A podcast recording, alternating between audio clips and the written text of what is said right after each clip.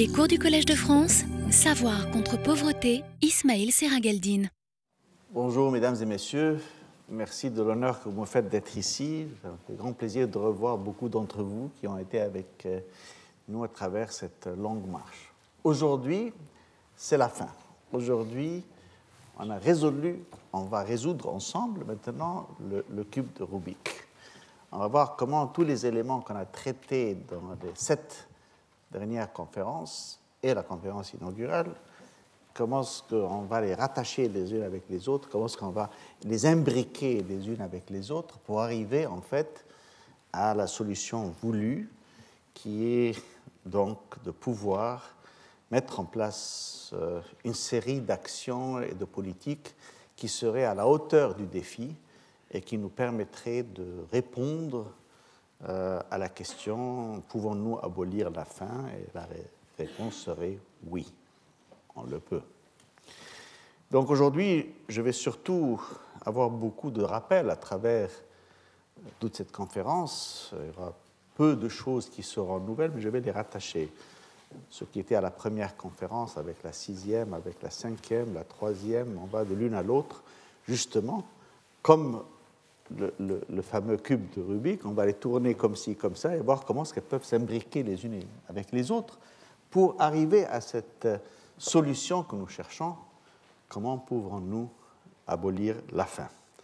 Et donc, avec ça, on passera de cette image avec laquelle j'ai commencé ma conférence inaugurale vers pas seulement l'image d'un enfant qui ne crève pas de faim en Afrique, mais aussi des enfants partout dans le monde qui mangeront pas seulement à leur faim, mais une, nourriture saine et bonne pour leur santé.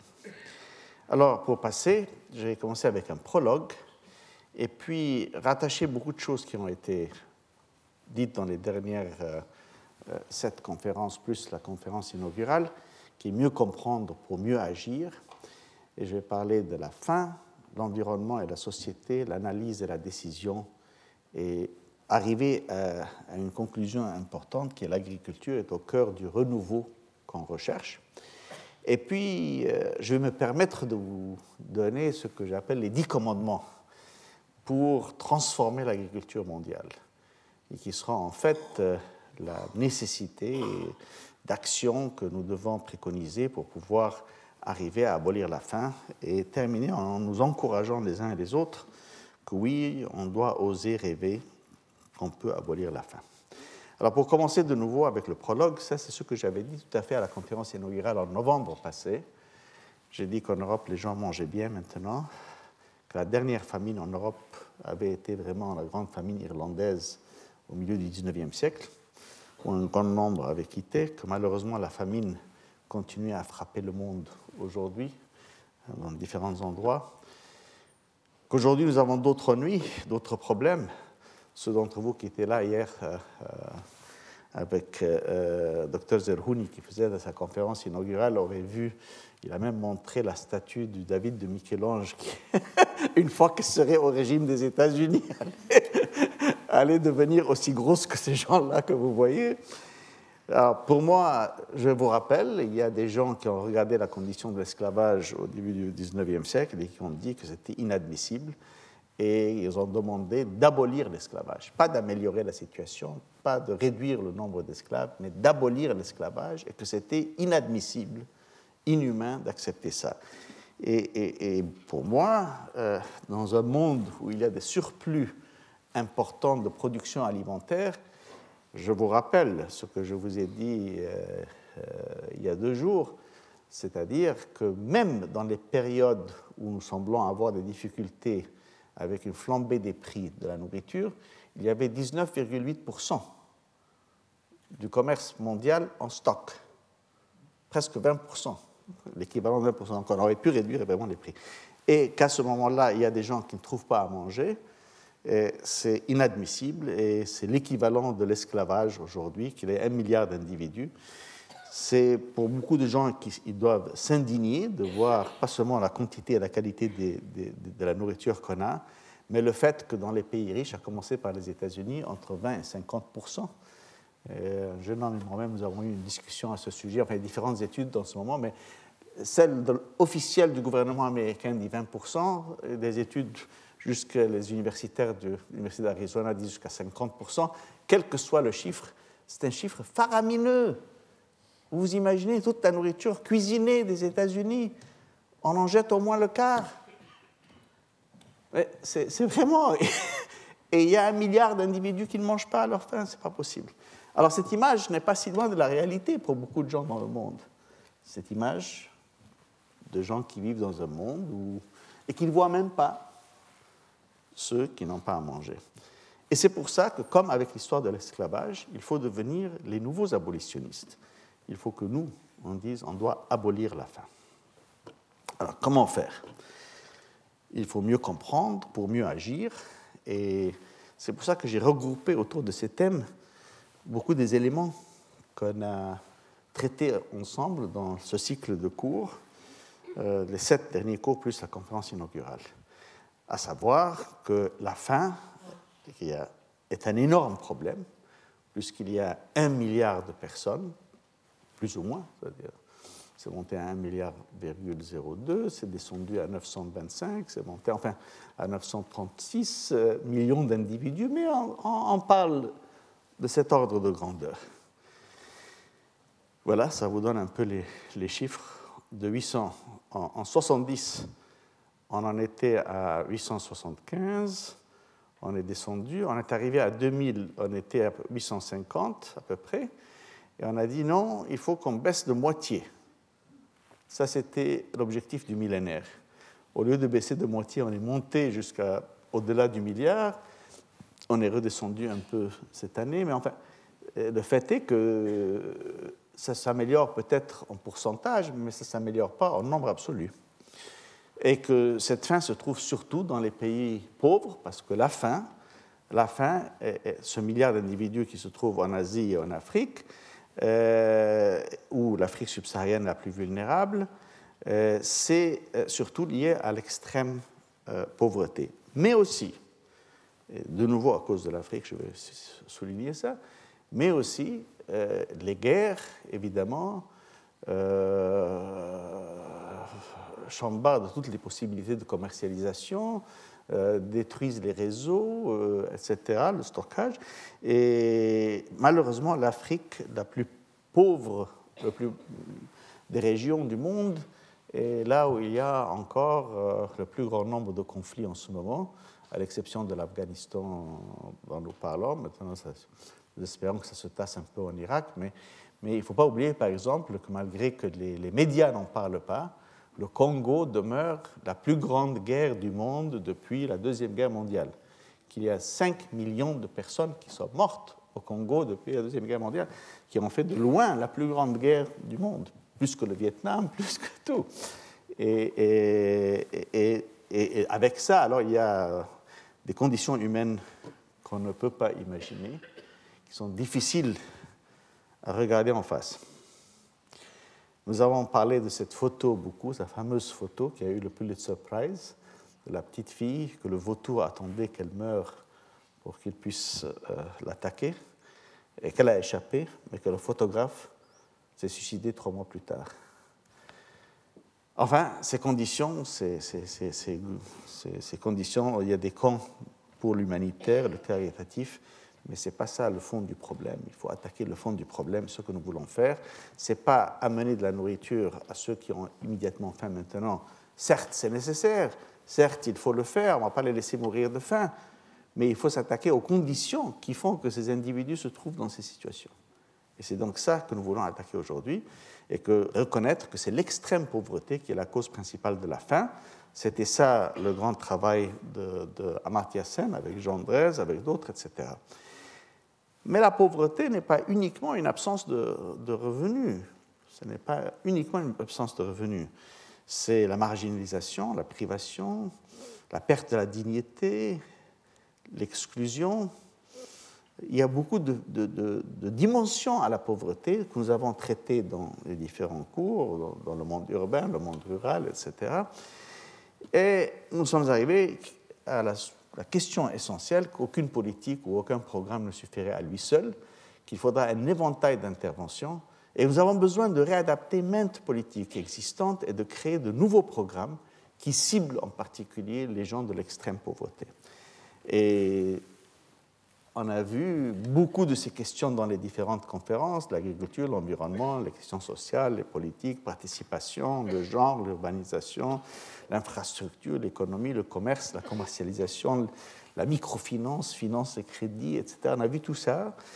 Et euh, c'est ça qui nous avait donné donc le petit schéma du, du, du cube de Rubik, où c'est très difficile comment imbriquer toutes ces politiques ensemble, mais ça peut se maîtriser et il y a une solution, et c'est ça que nous arrivons aujourd'hui. Alors, la solution, c'est d'assurer la sécurité alimentaire. La sécurité alimentaire, elle consiste à assurer à toute personne et à tout moment un accès à la nourriture dont elle a besoin en quantité et qualité suffisantes, produite d'une manière durable. Il faut aussi que la manière de production de cette nourriture soit telle qu'elle n'est pas en train de détruire l'environnement et peut-être euh, répondre aux besoins immédiats, mais en train de détruire les capacités des futures générations de pouvoir répondre à ces besoins. On a dit aussi, en fait, on peut dire, ou bien vous achetez votre nourriture, ou bien vous la produisez vous-même. Mais en réalité, nous savons qu'un grand nombre d'individus, même dans le monde rural, achètent leur nourriture. Alors, le schéma qu'on avait discuté avant ça, seul le pourcentage en vert que vous voyez ici sont des, vendeurs de surplus. Donc. Et, vous voyez, Bolivie, Éthiopie, Bangladesh, Zambie, etc., c'est un tout petit pourcentage. Et un, grand nombre des petits producteurs est aussi acheteur. Pas seulement les gens dans les villes et pas seulement dans les gens qui sont dans les autres métiers. Ce qui fait que donc, réduire le prix de la nourriture demeure l'instrument privilégié pour pouvoir euh, combattre la faim. Et je souligne, étant donné que pour les plus pauvres des individus, la nourriture représente entre 60 et 70% de leur consommation, donc un programme qui réduit le coût alimentaire se traduit directement en une amélioration de leur bien-être, en un surplus de leurs revenus, sans administration, sans bureaucratie, sans rien du tout. Ça va directement dans la poche des pauvres. Ça leur permet d'acheter plus de nourriture s'ils en ont besoin, et ça leur permet de dégager un tout petit surplus pour acheter quelque chose d'autre s'ils ils étaient en train de manger à leur faim. Les plus pauvres, donc, donc la réduction des prix de l'alimentaire est, la manière la plus directe, la plus, la plus efficace de faire face à la faim et à l'extrême pauvreté. Or, elle est soulignée encore par le fait que le monde est en urbanisation fulgurante, que la, proportion des individus dans le monde urbain a dépassé le monde rural et qu'elle va augmenter encore, et que, comme avec l'histoire de la faim, la situation des pauvres dans le monde urbain, avec les taudis et avec les bidonvilles, s'améliore au niveau des pourcentages, mais augmente de nouveau au niveau des chiffres absolus. Alors, comment réduire les prix de l'alimentaire? On en revient à M. Borlaug et, la Révolution verte. On en revient à la situation que la meilleure manière de réduire le prix de, de la nourriture, c'est d'avoir une production plus grande disponible à tout le monde. Alors, nous avons donc souligné que ce n'est pas seulement la production mais l'accès, parce que si le prix est trop élevé, ça fait que les gens ne peuvent pas accéder. Et puis, euh, ce n'est pas seulement la manière, ce n'est pas seulement la quantité de, production qui existe, mais c'est la manière dont ça a été produit. Donc, euh, le processus lui-même doit être un processus de production durable et non pas destructeur. Et puis, il ne suffit pas d'avoir une technologie, il faut avoir une stratégie, un contexte qui permet à cette technologie d'être adoptée. Donc, les solutions technologiques ne sont qu'aussi bonne que la situation sociopolitique et économique dans le contexte de laquelle cette technologie va être euh, euh, déployée. Et puis, il ne suffit pas de regarder les équilibres au niveau mondial, au niveau global, parce que les problèmes se passent au niveau national. Euh, je viens de vous dire, nous avons presque 20% de surplus dans les stockages, mais les stockages sont dans certains pays et non pas d'autres. Et nous avons au moins 30 pays cette année qui sont à risque, à risque définis par le FIDA et la FAO, c'est-à-dire des pays qui ne pourront pas s'en tirer cette année sans une aide alimentaire externe. Une aide alimentaire externe. Ils ne pourront même pas acheter sur le marché mondial. Ils ont besoin d'une aide. 30 pays. Euh, mais ce n'est pas seulement national, c'est aussi au niveau de l'individu, parce que autrement, les États-Unis, plus grands producteurs et exportateurs, parmi les plus grands exportateurs et producteurs du monde, n'auraient pas de gens qui ont faim. Or qu'ils ont des gens qui ont faim malgré qu'ils jettent euh, un quart de, leur nourriture. Donc c'est vraiment, il y a une situation individuelle à traiter au sein du national, même quand le national est équilibré. Et comme on vient de l'expliquer, ce n'est pas seulement le monde rural, mais le monde urbain. Et puis finalement, ce n'est pas uniquement le montant de la nourriture qu'on mange, mais aussi c'est le contenu nutritif qui compte. Donc tout ça, c'est la sécurité alimentaire. On avait dit donc que pour s'attaquer à ce problème, on devait penser au court terme, moyen terme et long terme, et qu'on voyait qu'au niveau local, national et mondial, et que souvent les débats qui étaient axés sur non, nous devons souligner l'accès, euh, ce sont des débats qui tournent autour du court terme, et ça c'est très vrai, et euh, ceux qui parlent de la production durable et du commerce équitable au niveau mondial, évidemment, sont en train de parler de la situation au niveau mondial, à long terme. Il faut un système d'échange, de commerce équitable aussi bien qu'un système de production durable. En plus, pour faire face, pour donner cette sécurité alimentaire, il faut faire face à un grand défi qui est une augmentation de plus de 2 milliards et quelques au niveau de la population d'ici 40 euh, ans. Et en plus, euh, euh, tous seront dans les pays en voie de développement, toute cette augmentation de la population. Et en plus, il y a une transformation en profondeur de la diète des individus. Quand le revenu s'améliore, ils, demandent plus de protéines animales dans, ce qu'ils mangent, dans, leur contenu habituel alimentaire. Et les protéines animales ont besoin de, pour une augmentation de la production agricole. Il n'y a pas suffisamment de pâturage, ce qui fait que beaucoup de graines vont aller pour les aliments pour animaux. Et en plus, il y a des pays, à commencer par les États-Unis, qui ont subventionné les biofuels, surtout les biofuels euh, de l'éthanol du maïs. Donc il y a mis une, pression supplémentaire sur le maïs aussi. Alors pour faire face à tout ça, c'est très difficile, mais la, solution, c'est-à-dire ce dont nous parlons, c'est d'assurer la disponibilité d'un montant suffisant et adéquat à tout le monde dans le cadre de la disponibilité financière aussi bien que produit d'une manière durable, qui ne détruit pas notre patrimoine, et sans nécessairement euh, être à 100% importé. Alors, cette solution, pour trouver cette solution, pour arriver à cette solution, on passe par nécessité par le petit fermier, où il y en a à peu près 500 millions de petits fermiers dans le monde entier aujourd'hui, qui ont à peu près un hectare ou deux maximum, et qui produisent un nombre important de la production alimentaire du monde mais en même temps qui sont très pauvres. Et donc la situation, c'est comment réduire le prix de l'alimentaire sans détruire leurs revenus à eux. C'est ça la problématique. Et là, on commence à voir notre cube en train d'entrer en jeu. Alors, les défis à relever, c'est que reconnaître que la production est une condition nécessaire, mais pas suffisante pour garantir la sécurité alimentaire, parce que la disponibilité, si c'est trop cher, ça fait que les gens continuent à avoir faim. Et donc, il faut trouver une situation, surtout pour le monde rural, pour les petits agriculteurs dans les pays en voie de développement. Et la solution est de produire plus, mais autrement, et non pas de produire moins. Combien plus? Eh bien, l'estimation, c'est plus 40% en 2030, c'est-à-dire dans 20 ans. Il faut augmenter la production actuelle de 40% et de 70% en 2050 c'est quasiment doubler, presque doubler la production mondiale. Et ça, c'est effrayant parce que nous voulons le faire à peu près avec euh, la même quantité de, de terre arable et certainement avec la même quantité d'eau, pas plus. Et donc, c'est un très grand défi, comment sortir cette augmentation très considérable dont on a besoin aujourd'hui.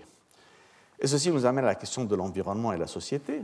Alors, pour l'environnement, nous avons parlé de tous ces différents volets des grands problèmes de l'environnement et on avait démontré qu'ils étaient liés les uns aux autres et qu'en plus, euh, ils ont tous un impact sur la production de la nourriture, c'est-à-dire l'approvisionnement alimentaire est au milieu et que tout ce qui se passe du point de vue changement climatique, l'eau, la perte de biodiversité, dégradation des terres, exploitation forestière non durable, etc., tout ça se lie et a un impact d'habitude négatif sur la production alimentaire. Pourquoi j'ai dit d'habitude négatif? C'est que dans les pays les plus pauvres, il est négatif, mais il va élargir le champ d'action agricole dans des pays comme la Russie, comme euh, le Canada et certains États-Unis. Parce que avec euh, euh, l'adoucissement, si on peut dire, du grand froid dans le nord, des régions tempérées deviendront plus aptes à être cultivées. Le changement climatique, même s'il a des effets bénéfiques pour certains comme la Russie, il a des effets négatifs pour les autres. Et l'eau et la diversité biologique sont les trois grands défis du point de vue environnement qui touchent directement la question de la faim.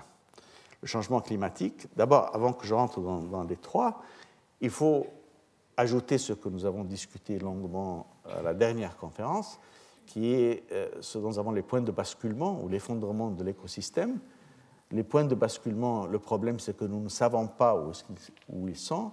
Personne ne peut dire si on est là dans la courbe ou on est là dans la courbe ou on est là dans la courbe. Mais on sait qu'il y a un point auquel il y aura un effondrement, un point de basculement de la situation. Et donc, il est très difficile de prévoir et de pouvoir prédire quand ce point arrivera parce que nous ne connaissons pas suffisamment. Et en fait, c'est quasiment, il faut faire un post-mortem, attendre que la catastrophe arrive et pouvoir dire, ah bon, voilà, maintenant, c'est comme ça que la courbe vraiment était. le reste de la courbe, on pourra la dessiner alors à ce moment-là, mais c'est un peu tard. Et avec le changement climatique, on a eu la question, nous savons que les, de, gaz à effet de serre sont en train d'augmenter énormément et que surtout euh, le dioxyde de, carbone et le méthane, mais surtout le dioxyde de carbone, et que certains disent oui, il y a des cycles, oui, mais nous avons constaté qu'il y a une marche presque précise entre proportion de dioxyde de carbone et euh, la température, et ça c'est sur euh, presque 600 000 ans, qui ont été calculés par les ice scores qu'on faisait dans différentes régions. Est-ce que c'est euh, des phénomènes naturels ou c'est affecté par l'humain? Non, c'est l'humain. Pourquoi? Parce que voilà, en noir, c'est l'actuel, ce qui a été mesuré. En bleu, c'est la modélisation qui dit c'est seulement la nature. Et en rouge, c'est la modélisation qui dit nature plus activité humaine. on voit que à partir de à peu près 1960-1970, un écart se creuse entre les deux courbes et que donc l'activité humaine est en train d'avoir un effet sur euh, euh, le changement climatique. On a même pu, ça c'est ce qui a été la réalité, et ça ce sont les modèles, on a pu définir le rôle des différentes activités, le solaire, l'ozone, le volcanique, le sulfate, etc. Et on dit non, c'est l'impact des, gaz à effet de serre qui est le plus important. Et le voilà. Depuis 1960, nous, voyons que c'est ça qui a eu le plus grand effet que ces autres euh, euh, euh, explications préconisées par ceux qui veulent nier la situation du changement climatique. Pire que ça, ceux qui disent que nous qui parlons beaucoup des problèmes du changement climatique sont des alarmistes, et qu'on choisit des choses pas vraies, c'est l'inverse. Nous ne sommes pas suffisamment alarmistes.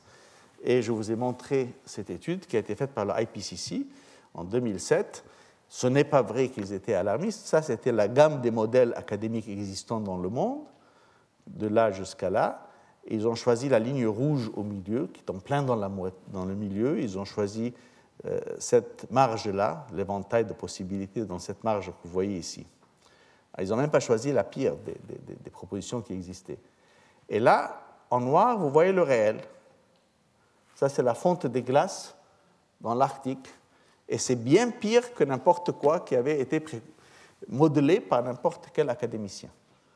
Donc la situation, loin d'être alarmiste, en fait, les modèles sont trop optimistes sur ce qui se passe tel qu'il est mesuré en réalité. Est-ce que ça aura des impacts? Oui, Lord Stern a dirigé une commission qui a fait un grand rapport et il a vu les effets d'une augmentation euh, de la température. Alors, ce n'est pas, pas l'augmentation de la nature, de, la température à elle seule qui amène cet effet.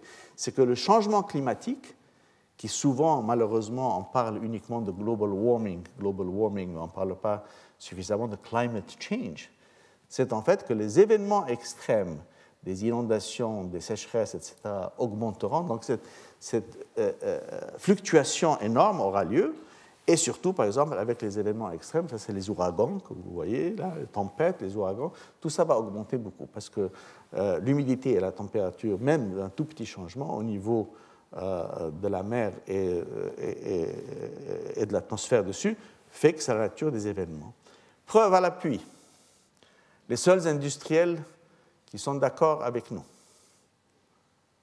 les seuls qui défendent une action directe contre euh, euh, le changement climatique, comme l'a dit d'ailleurs le docteur Zerhouni hier avec euh, l'histoire de, dans sa conférence inaugurale, sont les assureurs, ceux qui payent la casse. Alors ça, c'est le nombre d'événements résultant d'une augmentation des, méfaits naturels. Et ça, c'est les paiements des compagnies d'assurance qui ont payé, qui sont passés, par exemple, en 2004, c'était à peu près 44 milliards de dollars. En 2005, c'était 75 milliards de dollars.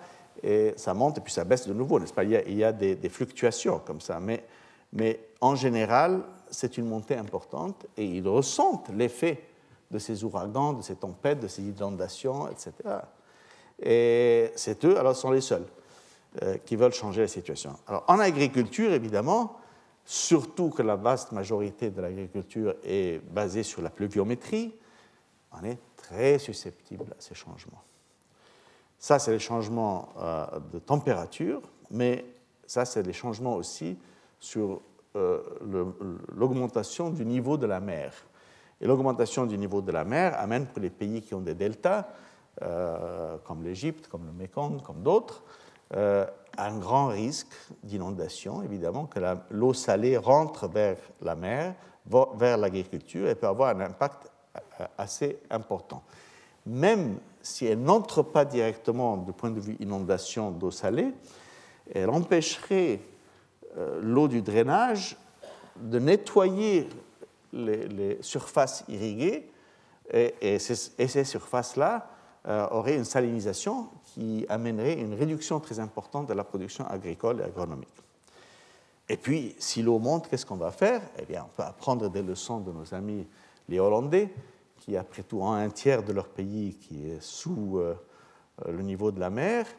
Et au niveau européen, il y a de la Méditerranée, il y a des gens qui sont en train même de parler de faire revivre un ancien projet, de faire des barrages pour euh, transformer la mer Méditerranée en mer morte, si vous voulez, euh, mais où euh, pas chaque ville côtière devra faire des, des, projets pour arrêter l'augmentation de l'eau.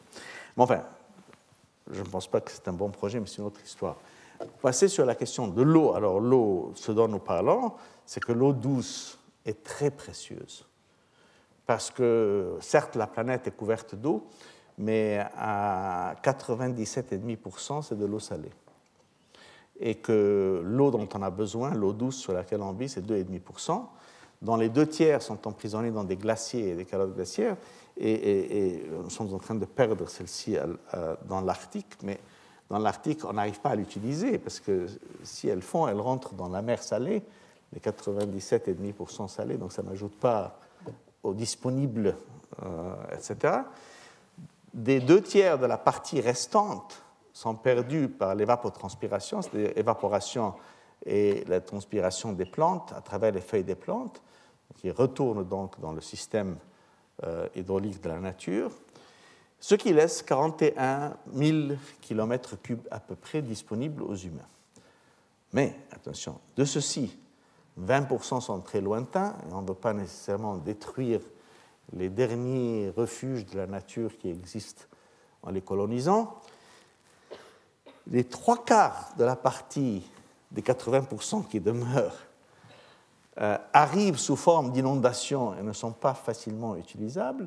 Il suffit de voir ce qui s'est passé au Pakistan récemment. Les inondations, on les voit partout. Et le monsoon vient partout.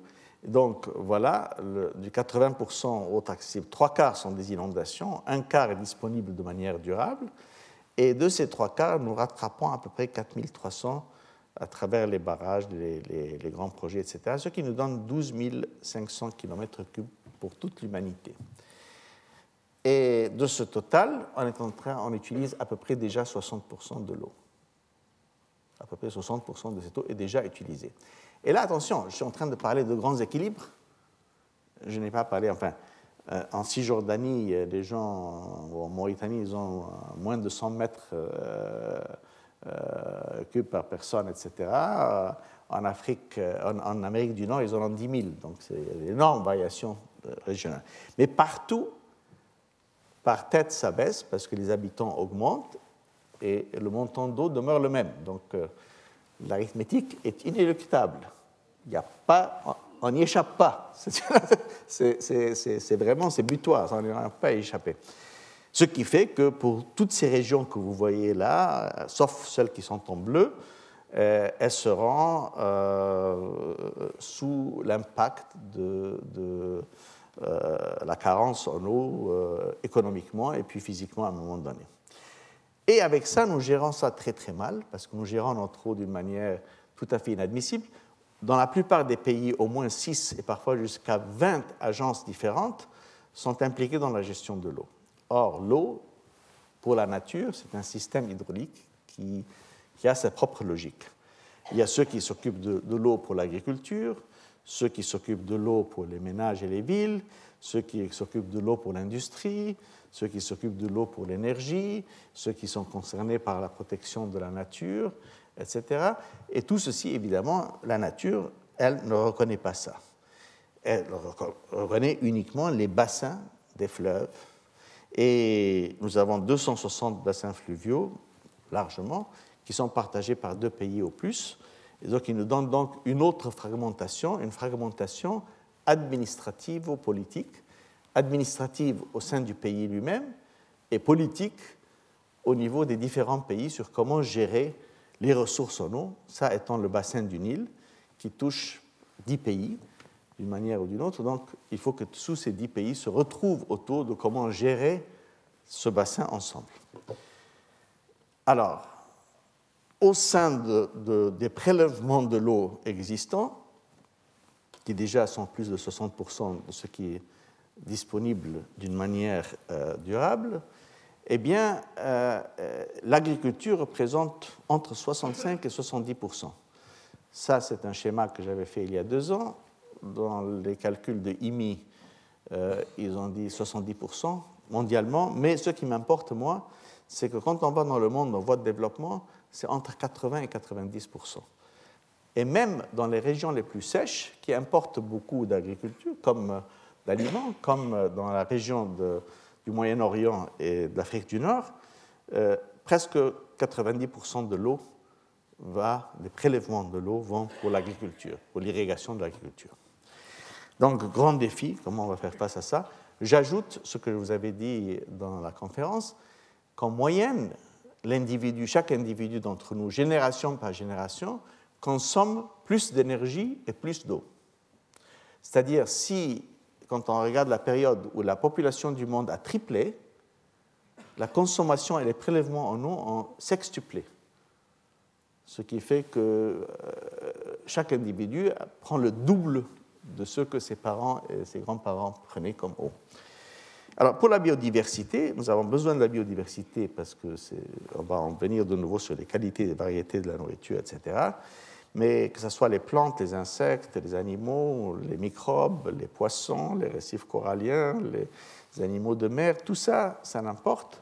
Ce qui importe, c'est qu'en définitive, on est en train de perdre de la biodiversité à un rythme effarant. Et ça, c'est surtout le résultat des activités de la société humaine. Ce n'est pas des activités naturelles. On est en train euh, de prendre de plus en plus sur la planète On a déjà transformé 43% de la surface de la Terre pour nos activités agricoles, villes, routes, etc. Et nous continuons à transformer. Et donc les habitats des autres créatures euh, deviennent euh, plus restreints ils perdent beaucoup de choses. Malheureusement, les habitats qu'on est en train de créer ne sont pas des meilleurs. Euh, ça, ça fait partie des villes. De la plupart des villes dans le monde en voie de développement, il y a une énorme, euh, des centaines de millions d'individus qui vivent dans les bidonvilles sans assainissement. Et là, ça amène un autre problème qui se relie de nouveau au problème de l'eau, qui est en fait la qualité de l'eau, parce que la pollution de l'eau par les déchets, surtout il y a des déchets toxiques, sans compter les déchets des humains, font que cette eau n'est pas nécessairement utilisable, même si elle est euh, accessible. Une eau polluée, ce n'est pas la même chose qu'une eau fraîche. Et on pollue la terre aussi, et les plus pauvres sont euh, écartés, évincés, marginalisés au point où ils doivent vivre avec ces déchets et ces ordures. Et ces gens-là ne sont pas les plus pauvres. Comme je vous ai dit, M. Dasgupta, qui sera là pour notre séminaire du 19 et du 20 mai, euh, dans, ce livre, très beau livre qu'il avait écrit, a souligné que les plus pauvres, les ultra-pauvres, comme il les appelle, l'ultra-pauvreté, implique une aide spéciale. Que ces gens ne sont, sont simplement hors du circuit des instruments du marché. Et donc, corriger les instruments du marché n'est pas suffisant pour toucher les ultra-pauvres. Il faut, pour les toucher, il faudra aller avec une action directe vers ces gens qui sont les plus pauvres des pauvres. Dans les pays riches, on les voit souvent dans les sans-abri, dans les grandes villes, les gens qui n'ont ni famille, ni moyens, ni emploi, ni etc.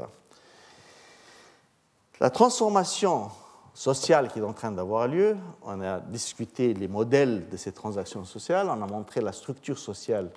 Par exemple, en Inde, on avait parlé du fait que les, les différentes castes y compris les Dalits, qui étaient les plus bas, qui devaient, eux, s'occuper des ordures, etc., et les Brahmines, qui étaient les plus élevés. Enfin, il y a des structures sociales et il y a aussi des structures économiques qui font qu'il y a les genres de transactions qui peuvent avoir lieu à travers les institutions de la société dominées par les valeurs de la société, nous donnent la possibilité d'avoir un changement social qui donne une nouvelle position sociale. Et ça ne veut pas dire toujours un progrès, parce que ça peut être une stagnation, une détérioration, plutôt que du vrai progrès, parce que simplement un changement, c'est une manière de changement. Euh, détérioration sociale, eh bien, nous voyons les guerres civiles qui se développent dans certaines régions, euh, ce qui fait que donc euh, l'activité des transactions sociales, parce que nous parlons de transactions sociales, culturelles, politiques et économiques, ce pas des transactions uniquement économiques, fait que donc dans ce schéma, on a une situation qui peut se dégrader, et évidemment, elle continue à passer comme ça, c'est un recyclage de ce, modèle. Les influences euh, externes viennent sur l'économie et sur le culturel, qui, lui, a un effet sur les valeurs et sur la structure sociale, structure sociale, exemple étant les castes euh, en Inde, et qui est affecté par le changement. Le changement social peut avoir un effet sur euh, le modèle culturel. Alors, ces questions deviennent de plus en plus importantes hors du monde rural, dans le monde des villes, où on se pose souvent la question de l'intégration des immigrés, que ce soit des immigrés ruraux arrivant dans les villes ou des immigrés d'une autre culture qui arrivent ailleurs. Cette notion, donc, qu'est-ce qui se passe? Euh, Nous l'avons étudiée, discutée dans le cadre de ce modèle euh, à trois niveaux, le modèle culturel à trois niveaux. Je vous avais donné l'exemple du monde islamique. Je vous avais montré qu'en fait, euh, il y a des éthiques théoriques, pratiques et les pratiques sociales. Les valeurs sociales sont dominées par la conception du domaine perceptif.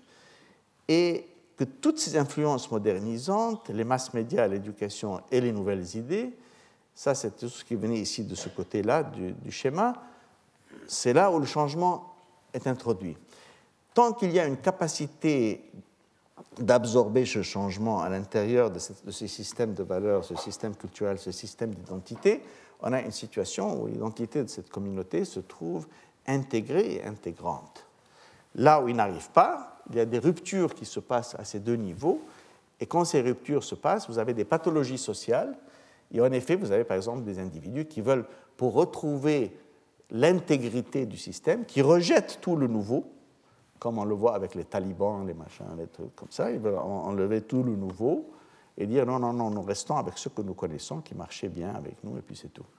Et, donc ça, demeure intégré, mais ce n'est pas intégrant avec le nouveau, alors que le monde est en train de se transformer tout le temps.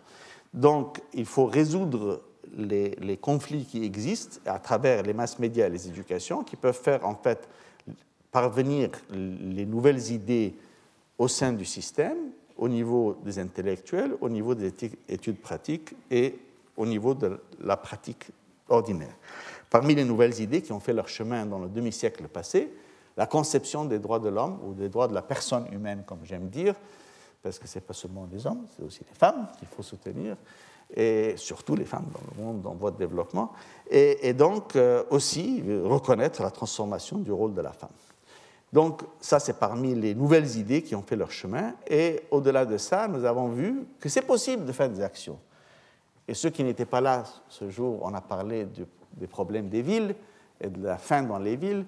Ça, c'est un très beau projet que j'aime beaucoup, que M. Doshi avait fait à Aranya en Inde, et où euh, des très pauvres, des communautés très pauvres, qui étaient hindous, musulmans et jaïns, ont été euh, forcés à travailler ensemble, à s'intégrer, à travers euh, cette situation, il leur a donné la possibilité de construire des maisons, il leur a donné des sites comme ça.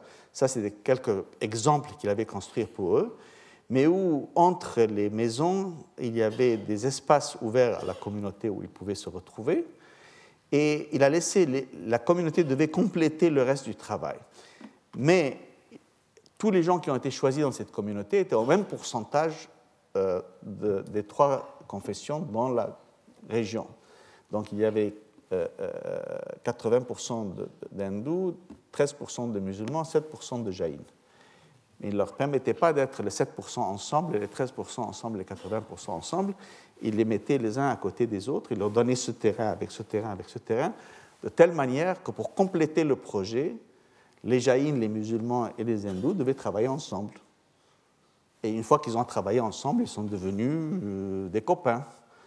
Alors voilà les, enfants qui étaient là. Voilà, vous voyez ici euh, le sari, le serwal kamis, euh, des deux femmes qui se visitent, etc. C'était un grand projet qui montre comment on peut penser différemment. C'est pas de construire des HLM, c'est pas de simplement, mais, mais, penser différemment à la notion de communauté, de solidarité, de soutien, d'habilité et d'autonomiser ces communautés pour agir.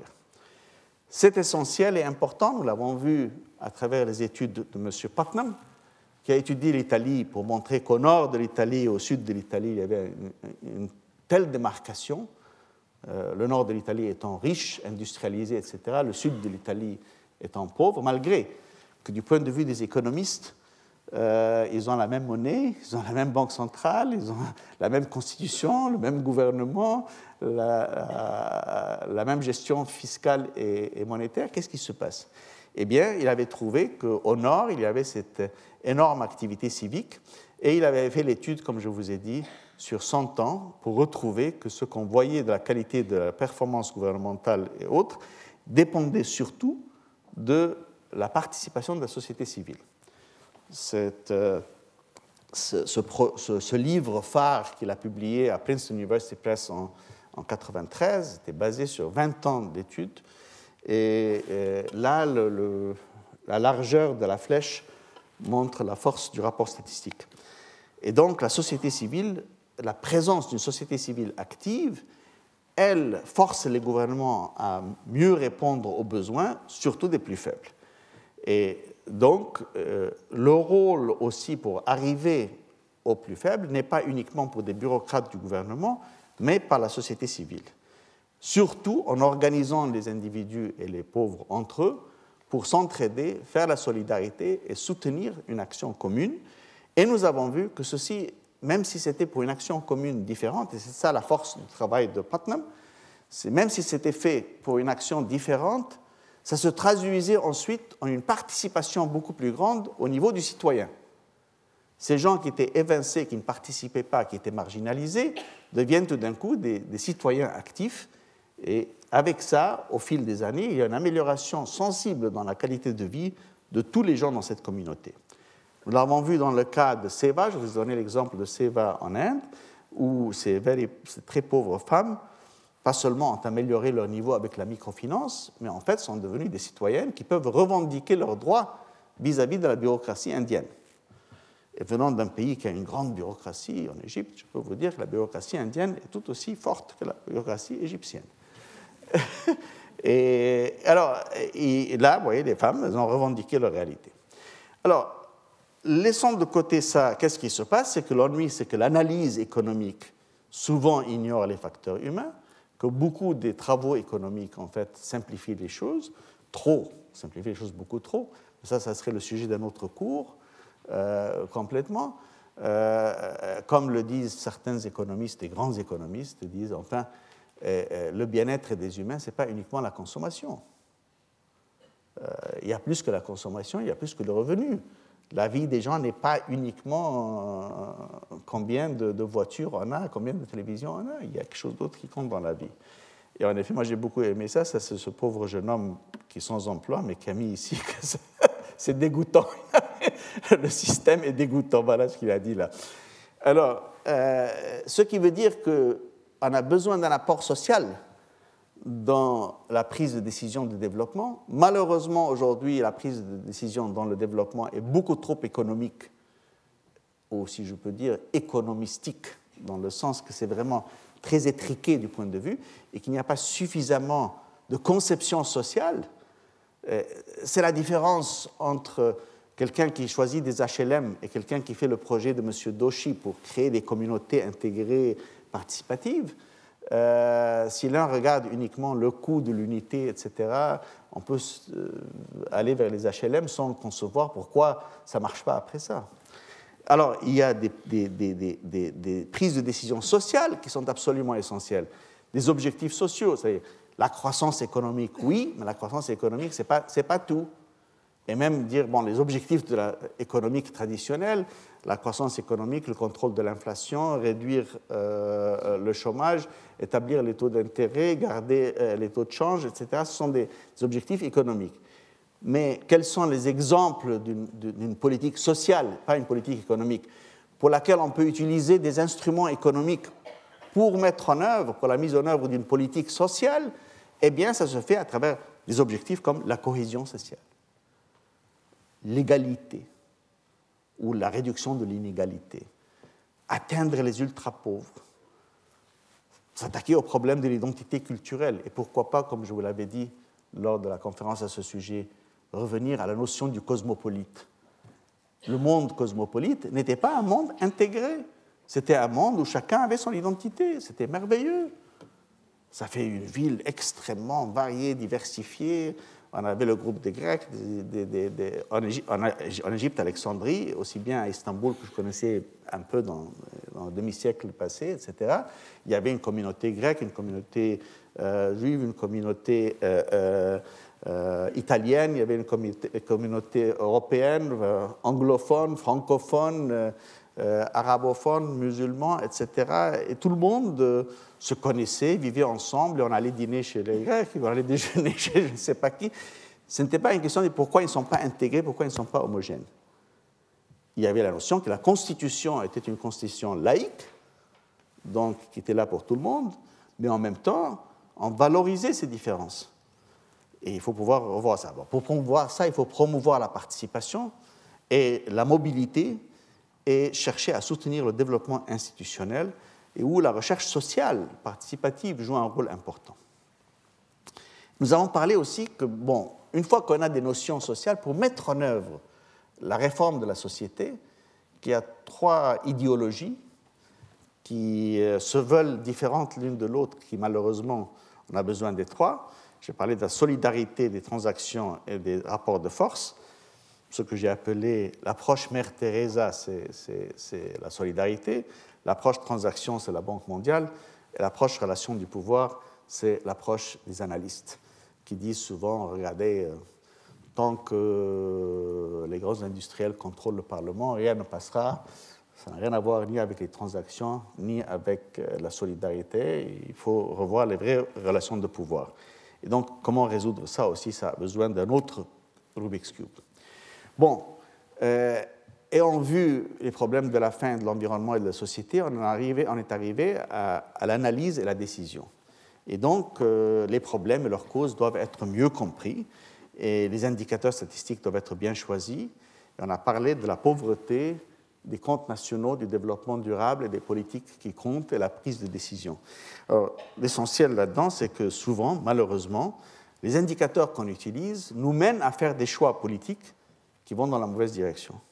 Et donc, comment ça se passe ça? Eh bien, avec la pauvreté, nous avons vu, on a parlé de la pauvreté absolue, un dollar par jour ou un dollar et quart par jour, etc.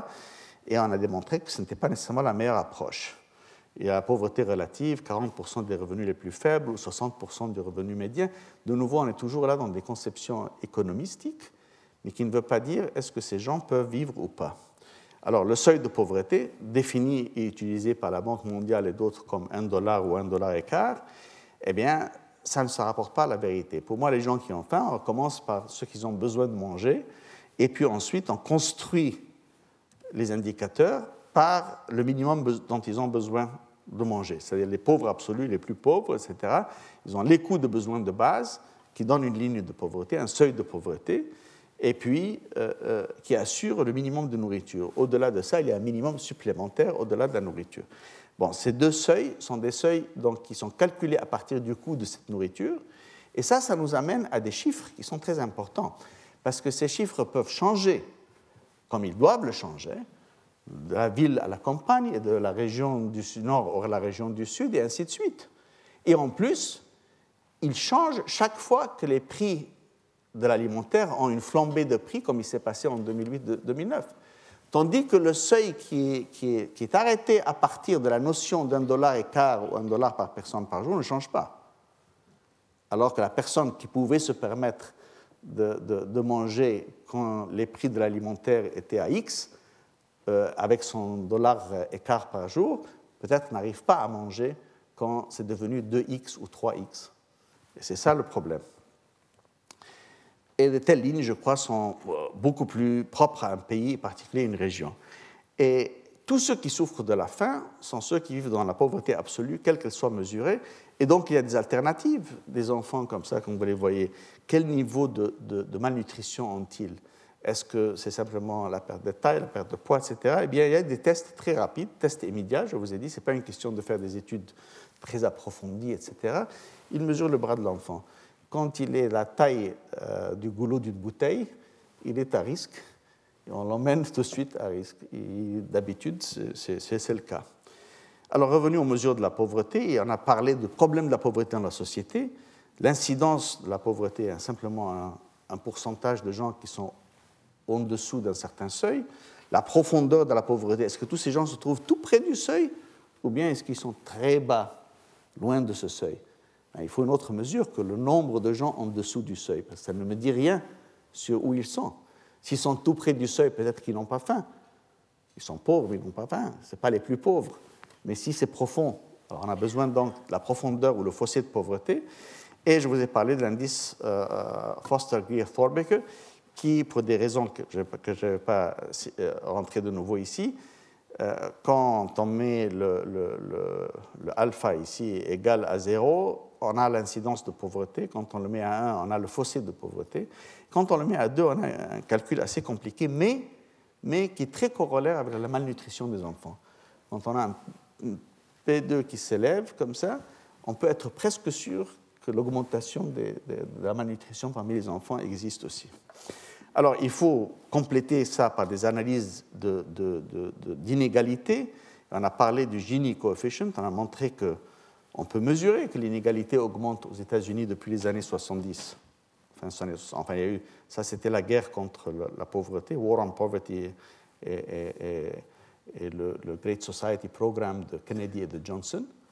Et puis là, euh, depuis l'arrivée de Nixon en 68, vous voyez, l'inégalité monte partout. Donc ce n'est pas, pas quelque chose que nous racontons, c'est quelque chose qui est mesuré par les statistiques officielles américaines. Et ce qui est important pour nous dans cette discussion, c'est qu'on peut réduire l'inégalité.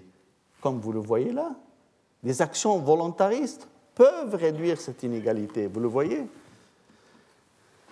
Ça, c'était ce qu'expliquait ce que c'est le Gini coefficient, la différence entre les riches et les pauvres, nous la connaissons bien. Cette photo que je vous ai montrée du Brésil, de Sao Paulo, je crois, elle est très frappante. Un monde entier séparé juste par une muraille, des piscines privées dans tous les appartements, maisons privées, puis là, c'est le bidonville et le taudis. Alors, l'utilisation réfléchie de multiples indicateurs d'analyse conduira à une politique plus dense et plus nuancée, à la conception d'un programme donc, qui serait plus à même de pouvoir répondre aux besoins. le FIDA a fait le MPAT, c'est un calcul pour la fin un peu plus compliqué. Enfin, euh, c'est un essai qui, prend en charge beaucoup de dimensions différentes. Mais ce qui est beaucoup plus risqué que ces indicateurs, qui sont après tout des indicateurs qui sont utilisés au niveau secondaire, parce que 96% des pays du monde sont en train d'accroître leur inégalité, d'augmenter leur inégalité à la poursuite de la croissance, c'est les comptes nationaux. Les décisions doivent être prises sur une base analytique valable. Alors nous avons démontré que dans le cas des comptes nationaux traditionnels, ne prenez pas en compte la situation de l'environnement, qu'une forêt est égalé zéro. Si on coupe la forêt, c'est positif pour les comptes nationaux. Et que parce que nous n'avons pas de comptes en capitaux, ce sont des flux, ce n'est pas des stocks. Et donc, il faut faire des comptes environnementaux pour l'impact physique, l'impact sur la santé et la production, monétariser ça et reconfronter les comptes nationaux. Et on a alors l'épuisement des ressources et la dégradation environnementale qui nous donne euh, une approche plus valable que les comptes nationaux. Euh, si on revient, on constate que le greening, comme on l'appelle le greening des national accounts, cet ajustement aux comptes nationaux, ne fait pas beaucoup de différence du point de vue revenu par habitant, mais il fait une grande différence au niveau de l'épargne. Alors, au niveau de l'épargne, ça c'est l'investissement brut mesuré par pourcentage du PIB, très traditionnel, et ça c'est euh, l'épargne véritable telle qu'elle est ajustée. Et là, évidemment, nous constatons qu'ici, nous avons des chiffres, positifs et des chiffres négatifs, sur lesquels on s'était dit, bon, donc cette courbe pose des problèmes. Parce qu'ici, ces deux points sont considérés du point de vue analyse économique contemporaine comme identiques à 18% du PIB, le même chiffre, même année, même performance. Or qu'ici, on a, plus que 7, plus 7,5% et là, moins 2,5%. Donc il y a un écart de 10% dans l'épargne réelle. Et nous pensons que ce que nous appelons l'épargne réelle est une mesure de est-ce qu'on est en train de marcher d'une manière durable ou pas. Si c'est négatif, ce n'est pas durable. Si c'est positif, c'est durable. Du moins, ça, c'est une approche. Est-ce que c'est une bonne approche ou pas? Eh bien, On a repris cette même courbe qui est pour toute l'Amérique latine sur une période de 25 ans. Euh, là, vous l'avez ici, l'Amérique latine, ça c'est la même courbe. Et ça, c'est les autres régions du monde. Alors, qu'est-ce qu'on constate? Voilà les 2,5 et les 7,5 qu'on avait vus là, il y a un moment. Et bien, sur la période des années 80, l'Afrique subsaharienne est en quasiment chute libre, l'Asie de l'Est est en essor total. Or, nous savons que c'est la réalité.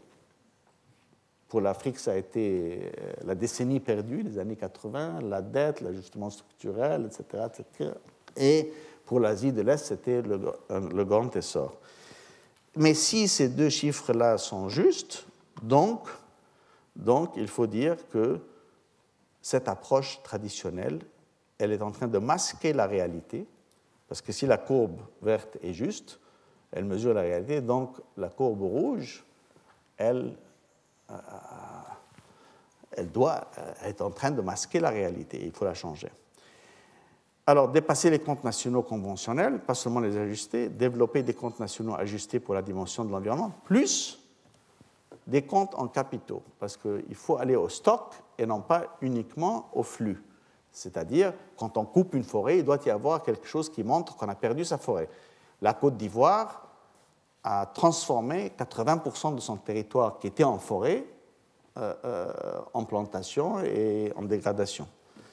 Alors, ceci nous a amené à définir le développement durable. Nous avons parlé de durabilité économique, protection du capital économique, durabilité environnementale, le capital naturel, et puis le capital humain et le capital social. Et la notion de dire que le capital par personne, donc qui prend en compte automatiquement la croissance démographique, peut être mesurée par ces quatre genres de capital qui acceptent un niveau de transformation entre eux au fil des années, tant qu'on peut protéger le contenu total du capital par individu, on est sur une voie durable. Et ces calculs ont été faits pour 200 pays une fois. On a trouvé que ce qui concernait les économistes était toujours moins de, 20%, le capital économique, tandis qu'on euh, a refait 100 pays une fois de plus après ça, et on a trouvé à chaque coup que le capital humain, humain et social, c'était la vraie richesse des nations. Ce n'est pas surprenant quand on regarde un pays comme le Japon, qui n'a ni de l'acier, ni euh, du charbon, ni rien mais il l'a fait euh, par la qualité de, l'humain. On a pu regrouper les différents pays. Là, c'était la France et là, l'Égypte, pour vous donner un peu une position de différents pays. Donc, on peut mesurer le développement durable. On a des indicateurs différents au lieu des comptes nationaux et on peut s'attaquer avec une notion plus subtile sur les problèmes de la pauvreté. Alors, une fois qu'on a toutes ces analyses, comment est-ce qu'on va faire des politiques? Bon, les politiques comptent. On a parlé de la croissance économique et la réduction de la pauvreté. Et exactement comme la production alimentaire, c'est une condition nécessaire mais pas suffisante. Et la qualité de la croissance est, essentielle. Et je vous ai montré cette histoire. On a mis là la baisse annuelle de la pauvreté et là la croissance annuelle du PIB par personne. Et puis, il y a la ligne qui est là. Et mes collègues à la banque diraient, ben, voilà, c'est clair, plus on fait de la croissance, plus on baisse le, taux de pauvreté. Et moi, je disais non, parce que si vous prenez cette ligne, qui est à peu près à 8%, vous constatez que ce groupe de pays a trois fois autant de baisse de pauvreté que ce groupe de pays pour la même croissance économique. Et cela, ça vous montre l'essentiel d'une série de politiques bien analysées, basées sur des bases analytiques, qui peuvent s'attaquer au problème de l'inégalité, au problème de la marginalisation, au problème euh, de l'exclusion, au problème euh, de la faim, au problème de l'éducation, de l'habilitation du genre, etc., qui n'ont rien à voir avec le côté économique et qui font que pour la même performance économique, on a trois fois plus de réduction en pauvreté. Et euh, comment? Eh bien, j'ai souligné, je vous ai donné l'exemple frappant sur le revenu et la santé. Alors, on sait que les plus riches vivent plus longtemps, ça c'est clair. Ils ont plus de, soins sanitaires, de soins de santé. Mais on constate, par exemple, ça c'est une série de courbes, 1950, 1961, etc. Ce n'est pas une ligne, c'est une courbe accentuée comme ça. Et que ce qui est frappant, c'est que pour 20 000 dollars par individu, on a un certain niveau, qui est à peu 76, 76 oui. Et ici, pour 1000 dollars, on arrive à presque 70%. Donc on est quasiment à 80% du bien-être pour un vingtième du niveau économique. Ce qui est encore plus frappant, c'est quand on constate que si on était resté sur cette même courbe ici, de 1950, pour arriver au niveau auquel on est arrivé en 1987, avec le même revenu, parce que ça s'est ajusté par décennie, et là, qu'est-ce qu'on aurait dû faire? Eh bien, on aurait dû avoir quasiment huit fois le revenu pour avoir ce résultat. Mais ce résultat a été obtenu sans amélioration économique. Il a été obtenu par des meilleures politiques et programmes de santé, santé maternelle, réduction de mortalité infantile, éducation, etc. Donc on peut avoir en fait, ce qui est frappant, euh, ce changement qui a eu lieu dans le bien-être des individus mesuré par l'espérance de vie est, l'équivalent de ce qu'on aurait, on aurait obtenu sans s'attaquer à ces problèmes directement, euh, en augmentant le revenu huit fois, ce qui est énorme pour n'importe quel pays. Alors, c'est-à-dire que les politiques bien conçues et bien ciblées peuvent être l'équivalent d'une augmentation générale de jusqu'à huit fois le revenu. Donc ce n'est pas vrai, ah oui, ça c'est pour les riches et les pauvres, ils sont obligés de vivre comme ça. Non, on peut améliorer l'état des pauvres autant que des gens qui sont huit fois plus riches. Et ça, c'est soutenu par euh, des, analyses avec beaucoup de pays. Alors, avec tout ça, la prise de décision, où sont les décisions? Où est l'action? Eh bien, parce que les politiques comptent, les gens poursuivent leurs intérêts. Et pourquoi donc les gens nient le problème, etc. Parce qu'ils euh, ont des intérêts différents. Et je vous ai montré, ça c'est le nombre de lobbyistes sur le, le, changement climatique dans le Congrès américain, combien ils ont augmenté entre 2003 et 2008. Et en fait, euh, ceux qui sont contre le changement climatique ont passé de 320 à 1600 lobbyistes à plein temps. 1600 lobbyistes. Ça, ce, chiffre-là vient du fait que quand on est lobbyiste, euh, il faut présenter des, papiers, etc., pour pouvoir entrer et sortir du Congrès. on est défini comme étant un lobbyiste. On, représente les intérêts des compagnies pétrolières, on représente l'intérêt de telle ou telle euh, chose ceux qui représentent les intérêts des, ONG environnementales ont augmenté de 55 à 160. Donc ils étaient dépassés de, 10 à 1. Et ce qui est encore pire, c'est que le 1600 fait qu'il y a trois lobbyistes à plein temps pour chaque législateur, y compris le Sénat et la Chambre des députés. Euh, vous imaginez trois gens à plein temps dont le seul travail est d'essayer d'influencer la décision, la prise de décision gouvernementale. Eh bien, c'est la vérité, c'est la réalité. Et donc, euh, c'est pourquoi que l'opinion publique doit jouer un rôle décisif, maintenant qu'on peut voir et qu'on a vu qu'on peut faire des politiques et des programmes qui sont à même de résoudre ces problèmes. Et qu'on a vu donc des solutions exemplaires dans certains cas et pas dans d'autres.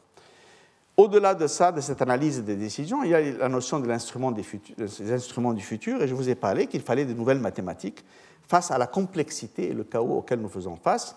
Je vous ai donné les exemples de, la stabilisation des populations avec la suite logistique qui avait l'air ou de cette ligne qui est restée à 63% du maximum euh, euh, euh, biologique, peut augmenter les poissons dans un aquarium jusqu'à un certain niveau, ou bien qu'on constatait que la population des cailles allait euh, osciller entre deux valeurs, ou bien euh, il y avait une situation qui était chaotique, c'est-à-dire on ne peut pas prédire l'avenir.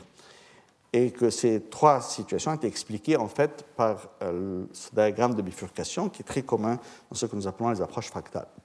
Et ceci veut dire en fait, ce sont des systèmes récursifs qui ont sont très sensibles aux différences initiales.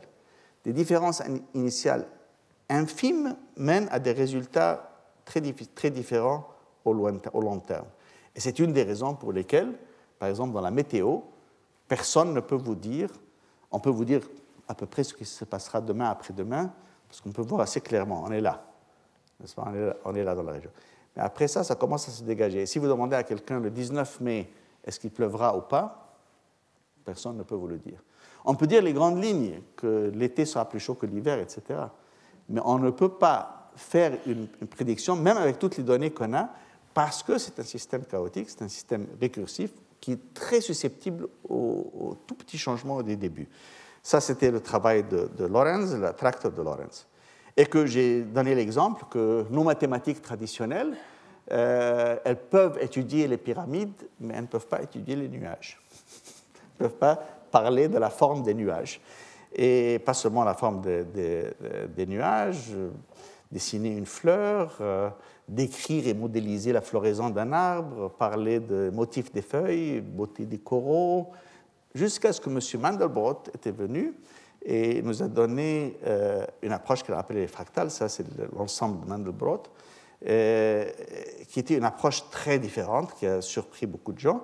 Et surtout, les artistes ont beaucoup aimé ça parce que ça faisait de très jolies couleurs, euh, comme vous le voyez, des dessins et des couleurs. Mais les analystes, alors, ils ont découvert des choses extraordinaires. Ce n'est pas seulement les couleurs qui sont jolies, ce n'est pas seulement la beauté des mathématiques, mais qu'on peut vraiment modéliser la croissance des plantes, euh, les modèles de floraison, euh, la fissuration de la terre aride, la structure de l'ADN, les sillons des éclairs. Ce mouvement-là, d'où est-ce qu'il vient, comment est-ce qu'il est, on peut le modéliser à travers ces nouvelles mathématiques, etc. La formation des flocons de neige, les turbulences de gaz, tout ça qui était l'érosion côtière, les structures organiques et aussi bien les réseaux neuroniques. Donc tout ça veut dire qu'on peut avoir les mathématiques nécessaires pour faire face à ça. Et puis, ce n'est pas surprenant, quand on regarde les grands tournants de la pensée historique, ils ont été accompagnés par des nouveaux outils, l'invention de nouveaux outils. Le calcul différentiel intégral à l'époque de Newton, et puis après ça, les Method of Tensors et la topologie avec Einstein pour nouvelles mathématiques. Peut-être que ça, c'est le début d'un groupe d'instruments avec lequel on pourra faire une meilleure analyse de nos sociétés de plus en plus complexes, de nos rapports avec l'écologie très complexes, nos rapports entre l'économie mondiale où quelque chose est produit en partie en Inde, en partie en Chine, euh, financé par quelque part euh, euh, en Amérique, avec adaptation au Brésil et puis vendu en France par des marchands qui se trouvent euh, en Angleterre. Enfin, ce genre de monde dans lequel nous vivons est devenu très très complexe, même sur le niveau socio-économique, aussi bien que sur le côté écologique, aussi bien que pour essayer de comprendre même la structure du cerveau humain, etc.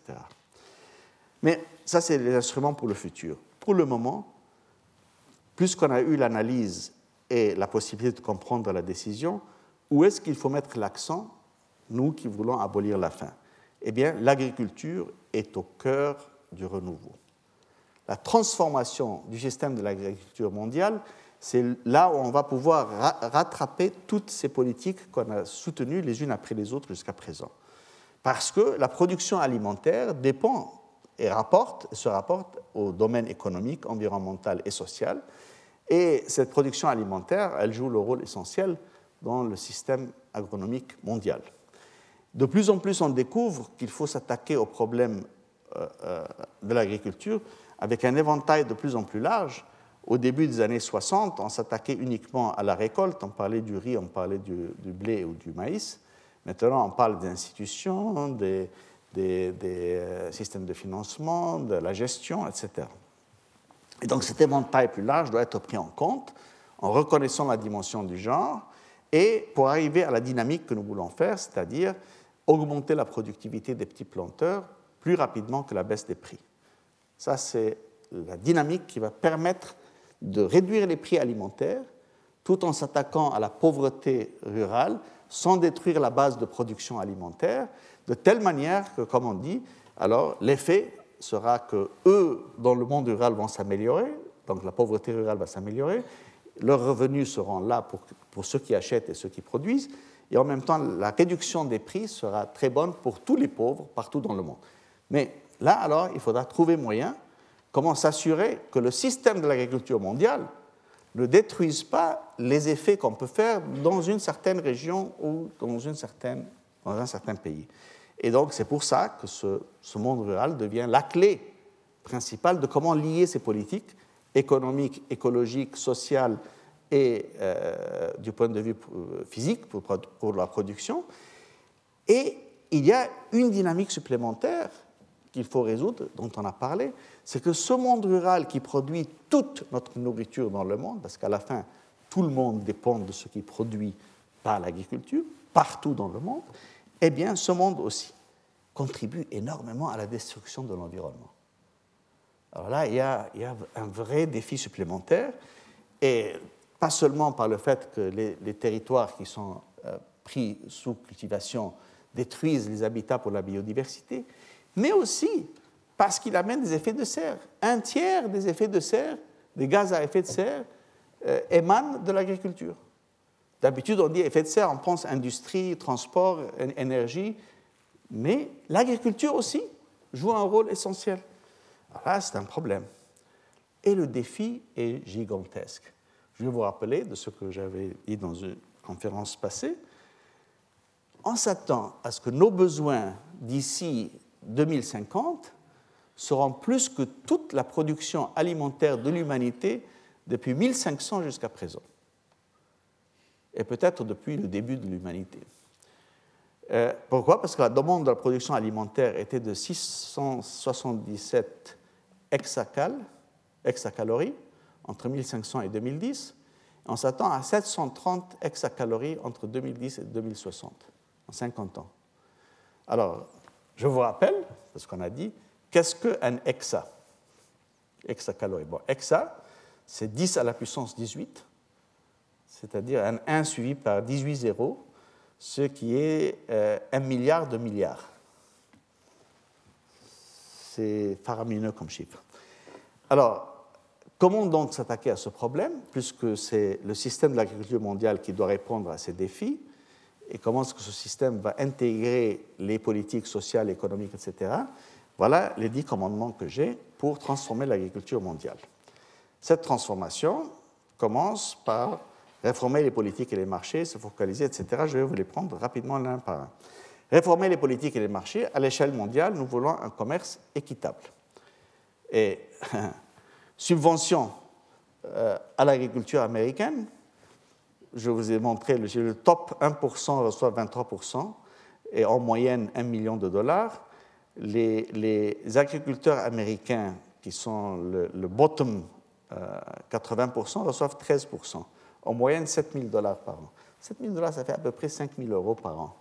Ce n'est pas beaucoup pour un petit fermier. 5 000, dollars par, 5 000 euros par an, ce n'est pas ça qui va le faire vivre. Hein. Alors, quand on dit les subventions, oui, il faut reconnaître qu'on a besoin de, protéger nos, petites fermes. Ce pas les petites fermes américaines qui bénéficient, ce sont les riches qui bénéficient. Et en Europe, euh, les subventions, je vous avais donné l'exemple de la vache qui reçoit 2,40 dollars par jour et le petit garçon en Afrique qui en moyenne reçoit moins d'un dollar par jour. Et mondialement, on n'arrive pas à transformer la situation parce qu'il y a, c'est un blocage, il y a des intérêts des syndicats, des intérêts des industriels, des fermiers, etc. Et, pour nous, c'est un, grand problème. D'ailleurs, euh, l'accord de Doha est bloqué depuis dix ans maintenant. Et ça a été aussi le blocage sur l'accord d'Uruguay pendant des années, jusqu'à ce qu'on puisse trouver un déblocage sur les subventions agricoles, surtout entre l'Europe et euh, l'Amérique. À l'échelle locale, ça c'est à l'échelle mondiale, donc il faut débloquer ça, mais à l'échelle locale, il faut reconnaître que dans tous les pays, même les pays pauvres où la majorité de la faim se trouve, les gens sont en train de discriminer contre le rural. En quoi? En santé, éducation, etc. Voilà les routes rurales de ce monde en voie de développement. Voilà la condition des écoles que vous voyez là, sans pupitre, sans rien. C'est malheureux cette situation. Alors, donc, euh, ça c'est le début. Deuxième recommandation, c'est focaliser sur les petits agriculteurs. On en a parlé beaucoup. Ils représentent la majorité de ceux dans le monde, ces petits agriculteurs. Ils représentent la majorité des pauvres. 92% du 1,2 milliard des pauvres à 1 dollar par jour, disait la Banque mondiale, sont de ces gens-là. Et la mondialisation, y compris les supermarchés, même dans les pays pauvres, euh, est une des actions qui les attaque parce qu'ils ne leur achètent pas la qualité de leur production. Les faibles prix des produits agricoles sur le marché mondial les impactent parce que ces prix arrivent avant qu'on ait pu augmenter leur productivité. Donc, évidemment, ils sont incapables de, faire la compétition. Le changement climatique a un effet néfaste. Le sida et la croissance continue de la population qui rend les petites exploitations encore plus petites parce qu'elles sont divisées parmi les héritiers. Et puis, ils n'ont pas de voix politique. Euh, les gens qui font les émeutes, c'est dans les villes, ce n'est pas dans la campagne. Et le traitement de la pauvreté mondiale exige que nous abordions la pauvreté rurale et que nous mettions particulièrement l'accent sur ces petits agriculteurs. Troisièmement, évidemment, les ressources naturelles. L'agriculture est l'interface essentielle entre l'homme et la nature. Euh, comme on a vu de la quantité d'eau, la quantité de, de, terrains qui sont euh, assujettis à l'agriculture, qui mènent au déboisement, qui mènent au brûlis qu'on a vu ailleurs, une grande utilisation des terres et nous voyons comment c'est le début d'habitude. Ça, c'est le système naturel.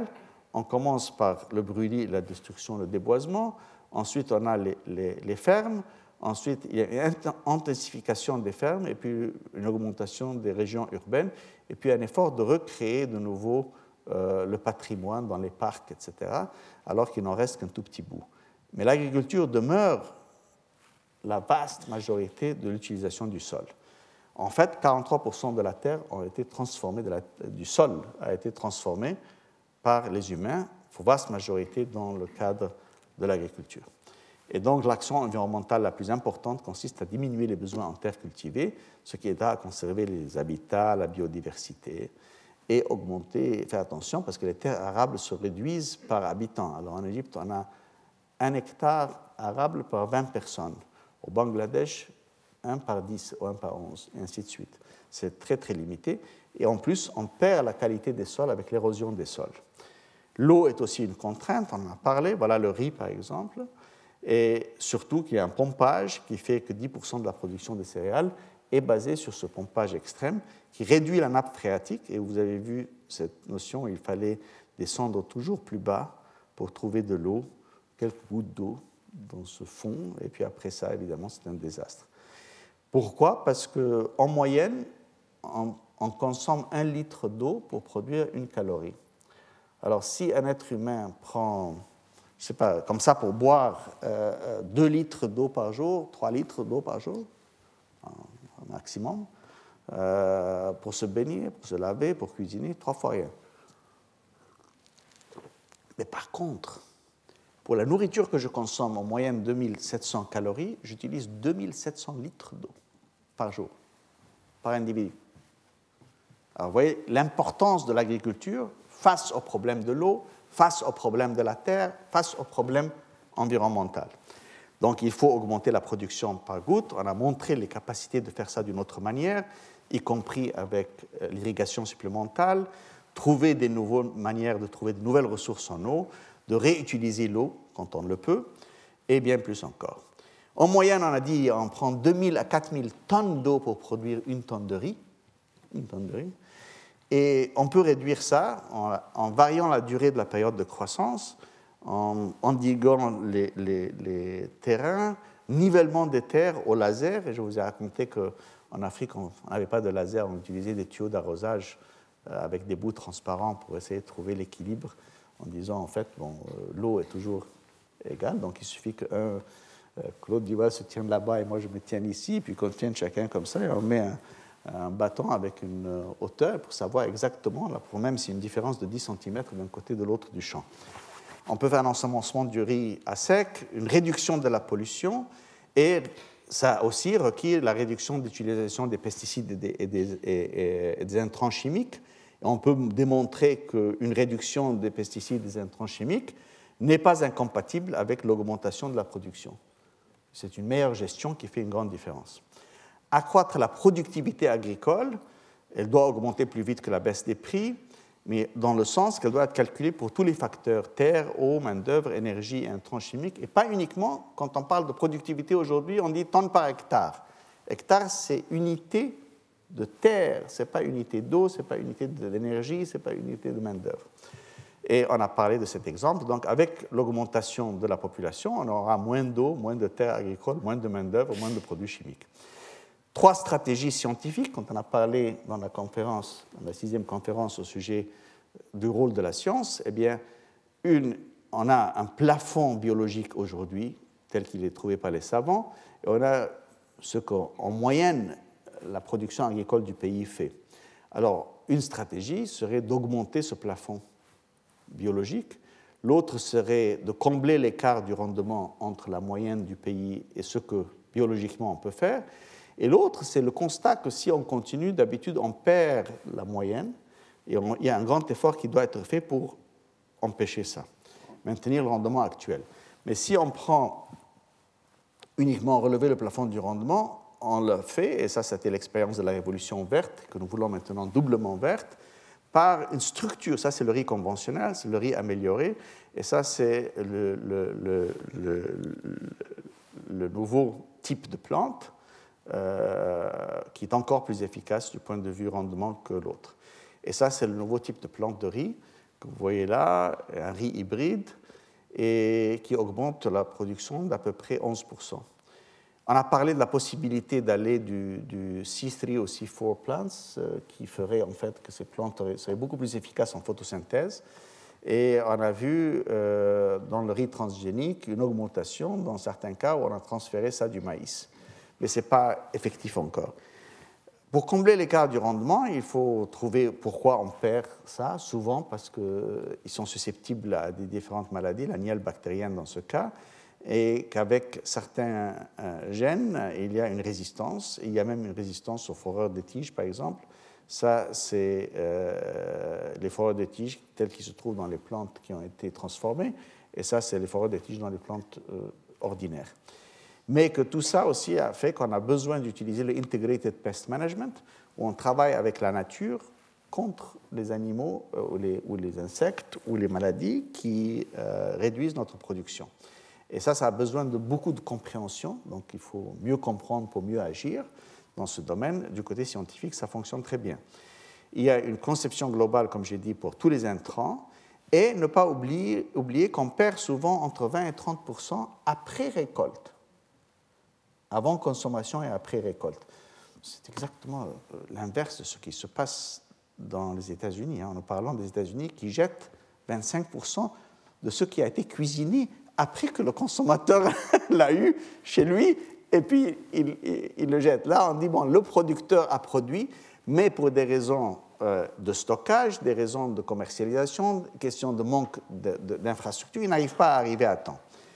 Et la biotechnologie Eh bien, la biotechnologie, évidemment, elle a fait beaucoup d'effets. On a parlé longuement sur le clonage, on a parlé sur le fait que la superficie mondiale des cultures biotech augmente, mais que pour le moment, c'est largement pour les grosses boîtes commerciales. L'intérêt va aux grands semenciers comme Monsanto, DuPont, etc. Et les grandes cultures, ça c'est la culture de soja par exemple. ça soulève des questions profondes pour beaucoup de gens. Elle peut réaliser des choses qui sont irréalisables, comme le riz doré, mais elle pose des questions éthiques pour certaines personnes, les droits de propriété intellectuelle, sécurité de l'invention, etc. Pour moi, comme je vous ai dit, c'est un outil comme les autres. Il ne faut ni le diaboliser ni l'exalter. Il n'y a pas de danger de le consommer, puisque 300 millions d'Américains consomment des OGM depuis 12 euh, euh, ans, 13 ans, et, qu'il n'y a aucun cas qui a 300 millions, c'est pas peu d'Américains, et, il n'y a pas de cas où il y a eu des grands problèmes. Mais je comprends que certaines personnes ne veulent pas de certaines manières de culture, mais il ne faut ni diaboliser ni exalter. Il faut améliorer le contenu nutritionnel parce que les enfants euh, sont très susceptibles à ça. On a parlé depuis le sixième mois de grossesse jusqu'au 18e mois de l'enfant, pendant que le cerveau se forme, il est essentiel de protéger euh, l'enfant contre la malnutrition. Et nous avons, une fois qu'ils sont au-delà de ça, euh, un moyen qui est en train d'être utilisé en ce moment, c'est d'essayer la biofortification. C'est pour les enfants qui n'ont pas les moyens d'avoir des suppléments, alimentaire, de pouvoir prendre ce qu'ils ont besoin. Et la nutrition, dans le cas du riz doré, n'aurait pas pu être faite, celle-ci, sans un riz transgénique qui amène de la bêta-carotine dans les, graines et non pas dans les feuilles de la plante, et qui nous donne donc la possibilité d'avoir du vitamine A. Et ce n'est pas le seul. Dans la, dans la patate, les patates douces, on a pu ajouter de la bêta-carotine, comme vous voyez dans la rouge vis-à-vis de la blanche. Et aussi pour le, le, le fer, on fait une augmentation, maintenant le high iron rice, qui riche en fer. Ça, c'est le Quality Protein Maize dont je vous avais parlé. Les, deux petits cochons ne sont pas des, c'est pas une étude de cochons, ils sont, jumeaux. Ce cochon a, mangé uniquement du maïs ordinaire et ce cochon a mangé du maïs euh, euh, de, QPM, Quality Protein Maize. Et d'ailleurs, ce n'est pas un, produit transgénique, c'est un produit euh, uniquement ordinaire. J'ai pensé que cette image, pour moi, est toujours plus forte que n'importe quelle courbe scientifique avec des chiffres, etc. Ça nous aide donc à aller vers des vies plus longues et plus, productives. Combattre la vulnérabilité à court terme, surtout, on a parlé pour les agriculteurs, les inondations, la sécheresse, euh, les sauterelles. Les pauvres agriculteurs comme ceux-ci n'ont euh, pas les moyens de faire face à ça. Voilà le changement de la pluviométrie, mais nous voyons qu'à terme, l'eau baisse. Donc ces gens vont vers la sécheresse, vers la défaite. Et généralement, en Afrique, la plupart de ce que vous voyez là, de cette région, sauf les petits points verts, la réduction de la période de, euh, croissance des plantes. Il faut habiliter, autonomiser. Nous avons beaucoup eu de discussions sur le mot empower, euh, donner la puissance aux femmes. Euh, c'est essentiel pour le développement, éduquer les filles, autonomiser les femmes. Les femmes en Afrique, comme je vous ai dit, produisent 80% de la nourriture, reçoivent 10% des salaires possèdent 1% des terrains, et pourtant seulement 15% des vulgarisateurs sont des femmes. La santé de la mère et de l'enfant est essentielle, elles sont liées, et on a parlé du niveau de malnutrition, mais que l'action la plus directe et la plus efficace pour attaquer le problème de la malnutrition des enfants, c'est la santé de la mère. Le bien-être de la mère se traduit et se transforme en profondeur dans l'amélioration de, la santé de l'enfant. Pourquoi les femmes ont besoin d'aide? Parce qu'en général, elles reçoivent moins d'éducation, de soins de santé, de revenus, de crédits, d'emploi, etc. Mais elles, c'est elles qui font euh, la qualité du tissu social dans les sociétés. Donc éduquer les filles et autonomiser les femmes, toujours, c'est l'essentiel. C'est elles qui tissent le capital social des sociétés. Atteindre les ultra-pauvres, comme l'avait dit M. Euh, Dasgupta, des gens comme ça, comme ça, et ceux qui sont euh, repoussés par les guerres, il ne faut pas les oublier. Euh, dans le monde des Nations Unies, on a, on a, toujours des manières très sanitaires de parler des problèmes. On parle des IDPs. IDPs, ça veut dire Internally Displaced Persons. Ce sont des réfugiés, mais qui n'ont pas franchi la frontière nationale. Alors, vous avez des réfugiés au Darfour qui ont dû quitter leur terrain, mais ils se trouvent toujours au Soudan. Donc, ce n'est pas des réfugiés, parce que réfugiés, ça veut dire qu'ils ont euh, franchi. Alors, ce sont des IDPs. Je dis, mais ça ne change pas, hein. c'est la catastrophe pour ces gens-là. Et euh, soutenir la science, ben, nous avons besoin de soutenir davantage la science. Les pays riches ont 40 fois les revenus, mais dépensent 220 fois autant pour la recherche scientifique. Et donc, il n'y a pas de, surprise de, réaliser qu'il y a un fossé qui se creuse entre les riches et les pauvres. Et ça, ça a besoin aussi de reconnaître les besoins du secteur privé dans ce domaine. Nous avons fait des grandes études, donc nous savons déjà ce dont nous avons besoin. Nous l'avons présenté, l'Inter Academy Council, au nom de tous les scientifiques du monde. M. Palais et moi-même l'avons présenté à M. Annan en 2004. Nous savons ce que nous demandons dans les cinq volets de, la production. Et le dixième et le dernier, le plus important de tous ces commandements, c'est traduire la rhétorique en action que de déclarations nous avons entendues.